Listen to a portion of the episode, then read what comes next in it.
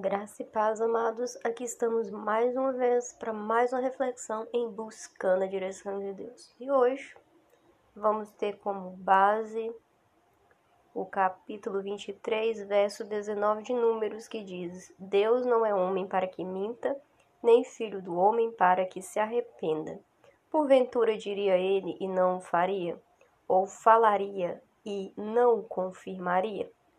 Amados, esse verso ele é muito poderoso e ele tem chaves, chave importante para o nosso crescimento e maturidade espiritual. Primeiro, ele nos deixa muito claro que Deus é imutável. Ele não volta atrás no que ele diz. E ontem a gente estava falando sobre a vontade permissiva de Deus. Até quando é operada a vontade permissiva de Deus, a situação não foge do controle de Deus. Foge do nosso controle, porque a gente, na vontade permissiva, a gente prefere fazer aquilo que está, é, aquilo que o nosso coração está inclinado, do que fazer aquilo que Deus deseja que a gente faça. E muitas vezes quando a pessoa não tem uma conexão profunda com Deus, ela nem sabe discernir qual é a vontade de Deus para a vida dela. Então, a vida ela se torna muito mais é, difícil, porque só quem é o autor da sua vida pode abrir para você aquilo que ele desenhou para você. Quando você não tem essa conexão, o inimigo da nossa alma, ele tenta o tempo todo tirar a gente daquilo que Deus desenhou. E aí você fica caminhando em uma vontade permissiva. Mas quando você ativa a fé e se volta para Deus, você Jesus, na verdade, coloca em sua mão um controle. Um controle onde você pode acessar o canal do céu onde você pode acessar aquilo que é vontade dele para a sua vida.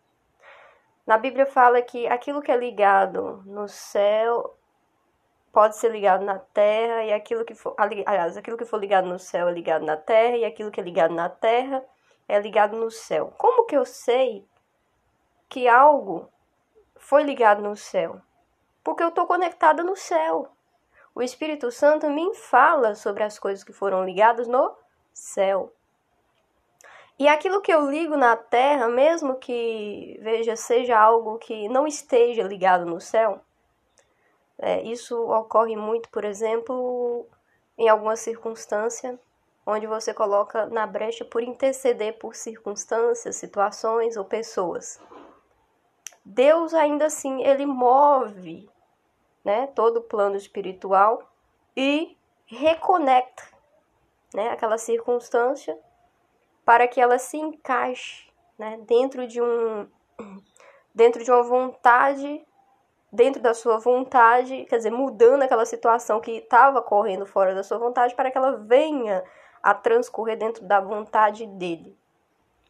Isso a gente é, tem essa chave quando a gente usa né, os dons espirituais por meio da revelação o Espírito Santo mostra, ele dá estratégias para que a gente possa interceder de uma maneira assertiva, conectada com aquilo que é querer de Deus, nos dá o um entendimento do que é o querer de Deus. Então a gente chama a cena o que é o querer de Deus. E por mais que a situação esteja totalmente adversa e contrária à vontade de Deus, né, por meio da autoridade do poder de Deus, aquela rota é corrigida né? Então aí a gente tem essa situação também, né? Que aquilo está estabelecido, tá estabelecido um quadro terrível no natural, mas pelo poder da oração, pelos dons do Espírito Santo, principalmente o dom de revelação, e pela autoridade que Deus constitui no nome de Jesus, né? A intercessão ela tem esse esse, né?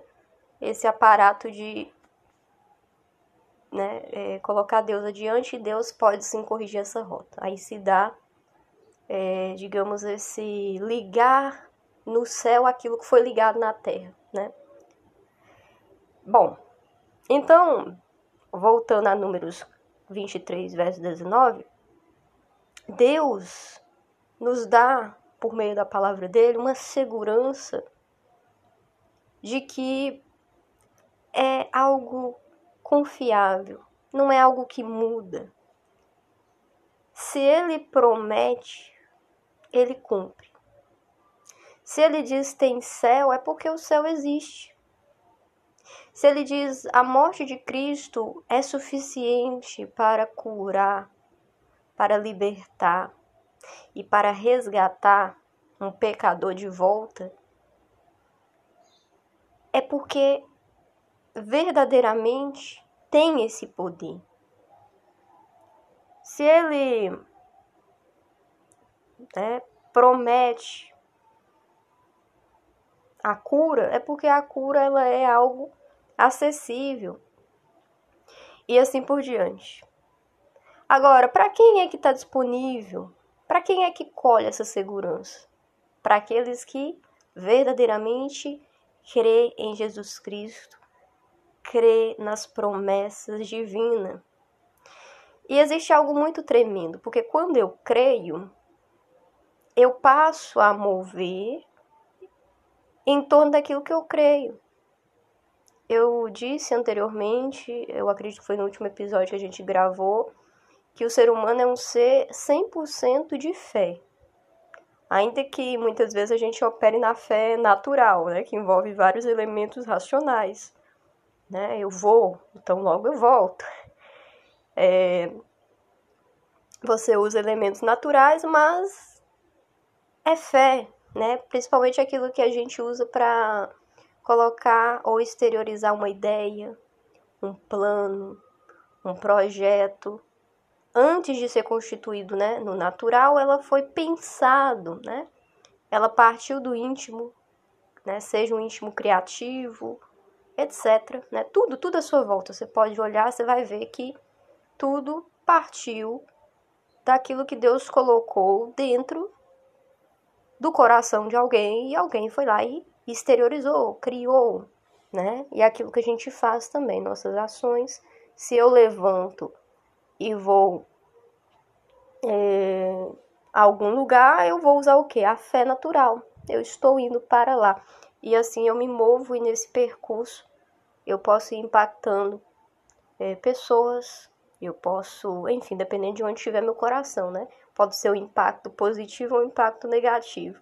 Mas, veja, a fé, ela move, né? De uma maneira é, ativa a vida humana.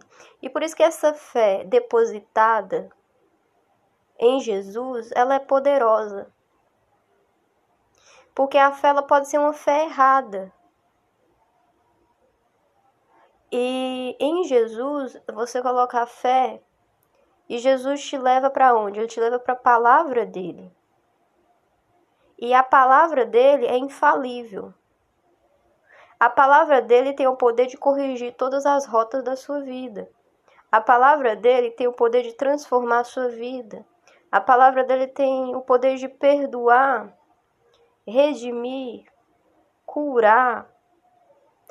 A palavra dele tem o poder de conceder a você a presença do Espírito Santo, pela qual você vence as adversidades e você acessa o céu na terra. O céu, por quê? Porque ele dá a conhecer aquilo que é do coração de Deus para o seu coração. É um canal direto. E mais do que isso, quando a gente reflete ainda em números, né, a segunda parte do verso diz assim, porventura diria ele não faria, ou falaria e não confirmaria, a gente vê que o escriba ele traz o aspecto humano. O aspecto humano que empurra a gente a viver uma instabilidade em relação à fé. Porque a gente tende a pensar que Deus pensa igual a gente, né? Que Deus tem altos e baixos. Não. Deus é imutável. Quem é instável e muda a todo momento é eu e você mas Deus é imutável.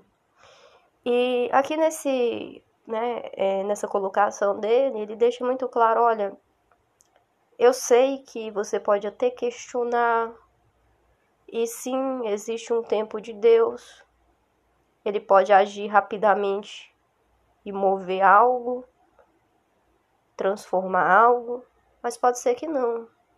Pode ser que leve um tempo. Mas independente do tempo, aquilo vai ser infalível se foi Deus que determinou. Se for né, a vontade de Deus operando, por mais que possa passar o tempo, ainda vai se concretizar. Amado, essa chuva né, de, de ideias, ou aliás de pontos que a gente levantou por meio desse verso, nos leva, aliás, né, é desejável que nos leve a buscar o aprofundamento na palavra de Deus e esse aprofundamento em buscar a presença do Espírito Santo para que a gente possa colher dos frutos do Espírito Santo e das promessas de Deus, da concretização das promessas de Deus através da nossa vida. Amém? Então hoje a gente fica com essa reflexão e amanhã falaremos sobre a rocha eterna. Vai ser tremendo também a reflexão de amanhã. Graça e paz. Até o próximo episódio.